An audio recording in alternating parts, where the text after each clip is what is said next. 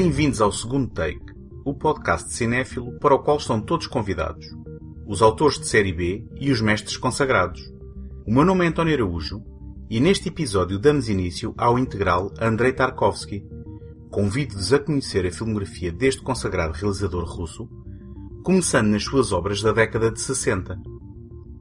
Este episódio é apoiado pela Take Cinema Magazine, a dar cinema desde 2007 com o intuito de oferecer uma alternativa cultural completamente gratuita. Em take.com.pt encontram críticas, artigos, passatempos, trailers e todos os números editados da revista.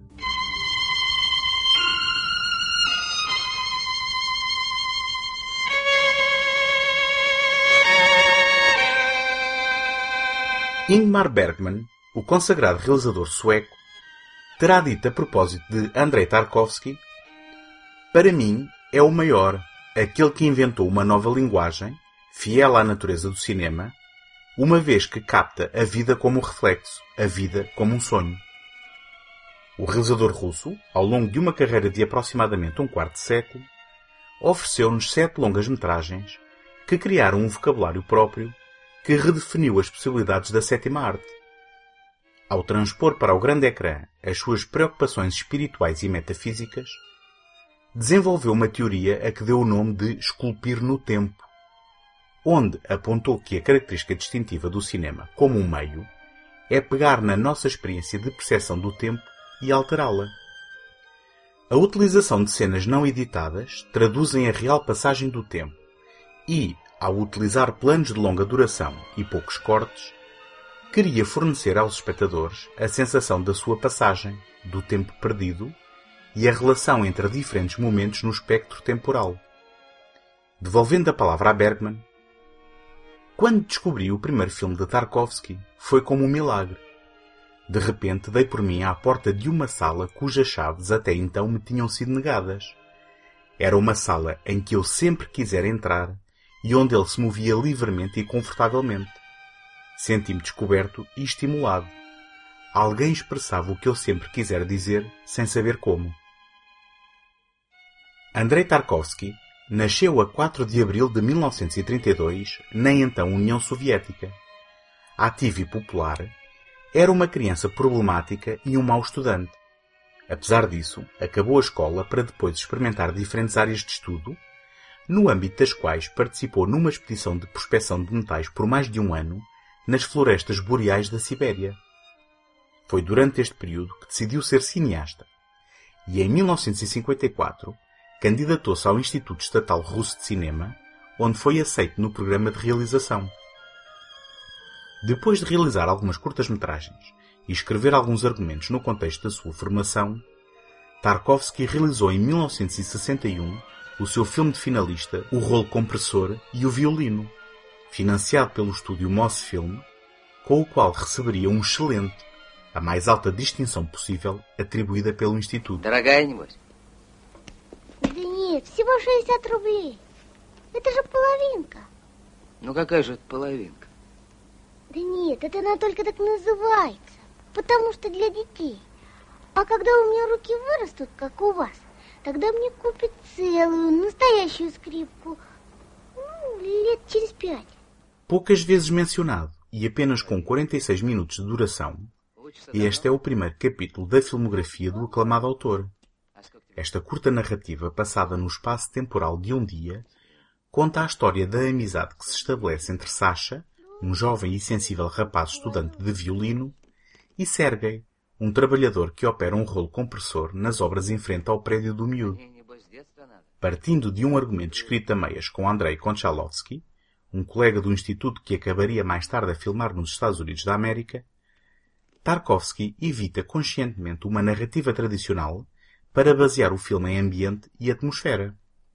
O autor começa aqui uma demanda perseguida nos filmes subsequentes, a dramaturgia da imagem, por oposição à dramaturgia da literatura, que o levaria à criação de uma linguagem própria e única. Bebendo inspiração na curta-metragem francesa de 1956 Le Ballon Rouge, de Albert Lamorisse, que nos mostra o mundo pelos olhos da criança protagonista, dada a devaneios da imaginação, e na dinâmica da relação pai-filho de ladrões de bicicletas, o clássico italiano realizado em 1948 por Vittorio De Sica, o rolo compressor e o violino utiliza como pano de fundo as dificuldades do pós-guerra para apresentar uma obra que coloca em diálogo a arte e o trabalho, expressões da dualidade que se estabelece entre o espiritual e o material, temática tão cara a Tarkovsky.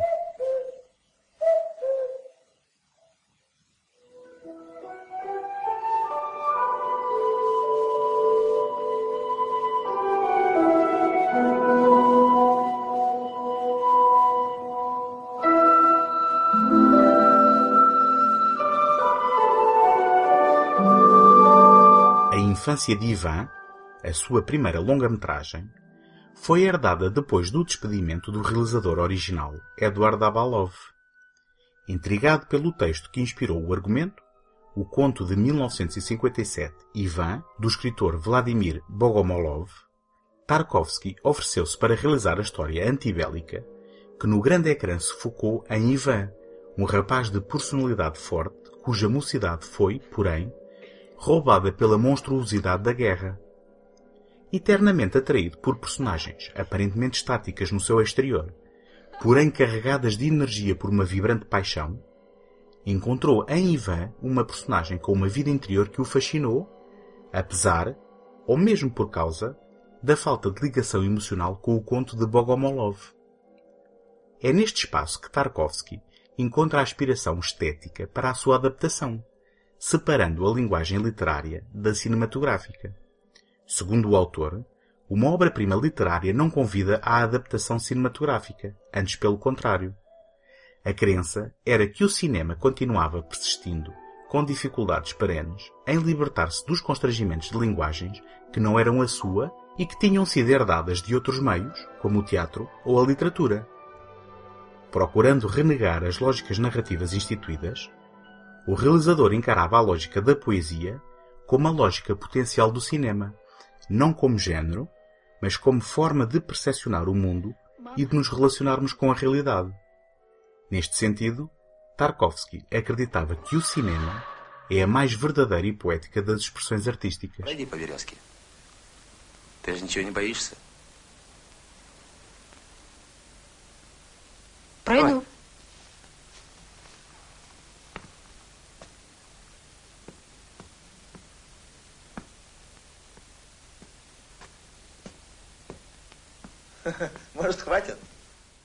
infância de Ivan foi para Tarkovsky um teste auto-administrado no sentido de perceber se seria um cineasta de verdade.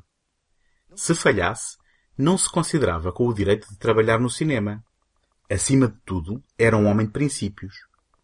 Apesar de mais tarde manifestar a sua insatisfação com algumas sequências, Ivan contrapõe o realismo de algumas cenas com momentos oníricos de imagética muito pessoal que perturbam a narrativa e que traduzem a experiência surreal da memória ao reproduzir recordações de infância do próprio realizador.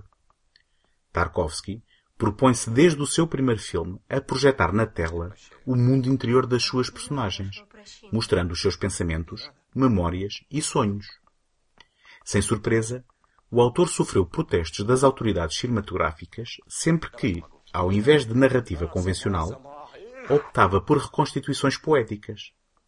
Apesar disso, o filme seria um sucesso comercial no seu país natal e viria a arrecadar o Leão de Ouro no Festival de Veneza de 1962, continuando a ser hoje em dia encarado como uma excepcional obra de estreia de um dos mais singulares nomes do cinema mundial.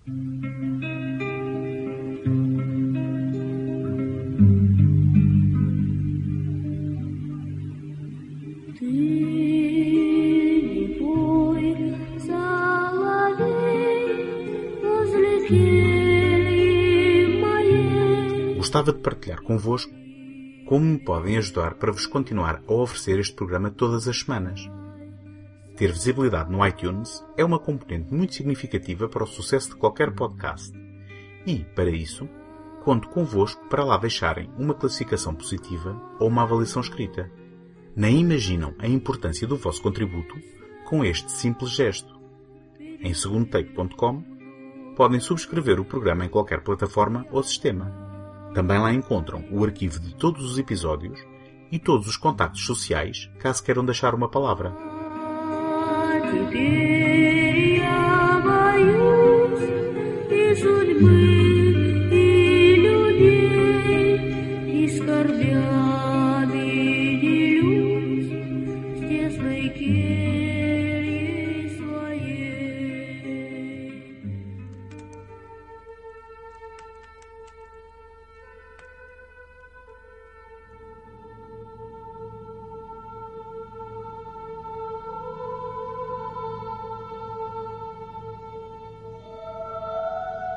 Tendo delineado o seu conjunto de valores e desenvolvido um sistema pessoal de abordagem ao seu cinema durante a rodagem de A Infância de Ivan, Andrei Tarkovsky refinou-os com a escrita do argumento para Andrei Rublev. Andrei Rublev foi um pintor iconoclasta medieval do princípio do século XV, celebrizado pela pintura da Trindade, uma das poucas obras à qual se pode atribuir a sua autoria com alguma certeza. Esta nunca seria uma obra histórica ou biográfica. O que interessava ao autor era a exploração da natureza da genialidade poética do pintor, questionando a psicologia da criatividade artística e analisando a mentalidade e consciência social de um artista cuja importância da sua obra transcendeu o tempo e o espaço. Estamos mais uma vez no domínio dos conflitos internos do homem. E, sabendo que o título provisório do argumento foi A Paixão de Andrei, torna-se inevitável encarar esta como uma obra com um significado muito pessoal para o realizador. Além de partilhar o nome próprio com Rublev, Tarkovsky também era um homem extremamente religioso que não acreditava nas práticas tradicionais.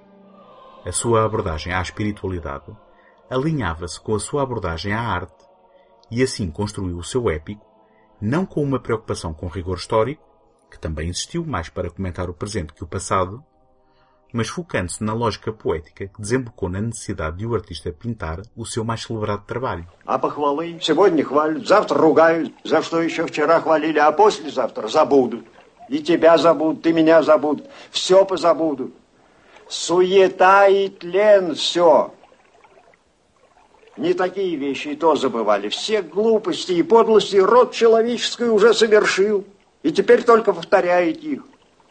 Все на круге своя. И кружится, и кружится. Если бы Иисус снова на землю пришел, его бы снова распяли.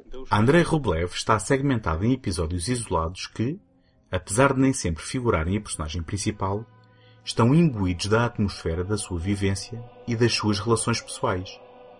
É um épico de grande folgo que, ao retratar diferentes episódios da vida do monge pintor, oferece um vislumbre de um período turbulento da história russa, alternando cenas íntimas e pessoais com momentos de grande escala e violência, tecendo um rendilhado temático que aborda a iluminação, o obscurantismo, a relação entre o homem, Deus e a natureza, a liberdade artística, ou a falta dela sob um regime opressivo, a religião e a ambiguidade política. Depois de completada uma versão, supostamente com 205 minutos, o filme foi exibido apenas uma vez em Moscou.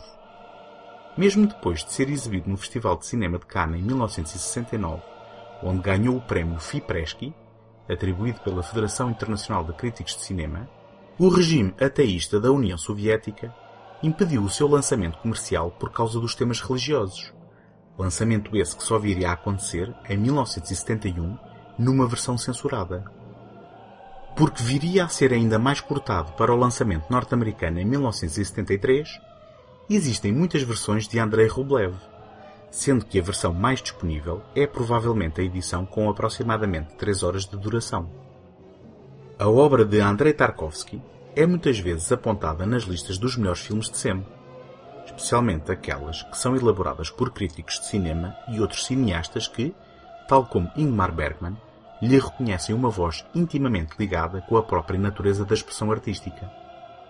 Andrei Rublev pode ser encontrado no compêndio 1001 filmes para ver antes de morrer, coordenado e editado por Steven J. Schneider, e, na mais recente sondagem efetuada aos críticos e realizadores pela revista de BFI Sight and Sound, aparece listado em 26º lugar, ex aequo com Rashomon, de Akira Kurosawa.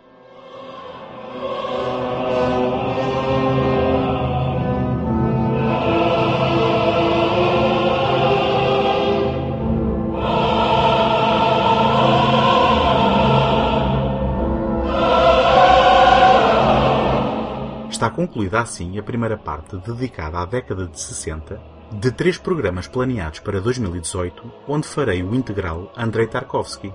Estejam atentos aos próximos episódios, onde cobrirei a sua filmografia na década de 70 e 80, respectivamente. Se quiserem acompanhar este integral e descobrir o corpo de trabalho deste fascinante autor, recomendo a caixa da Leopard Filmes com 8 DVDs, que contém todos os filmes de que aqui vou falar.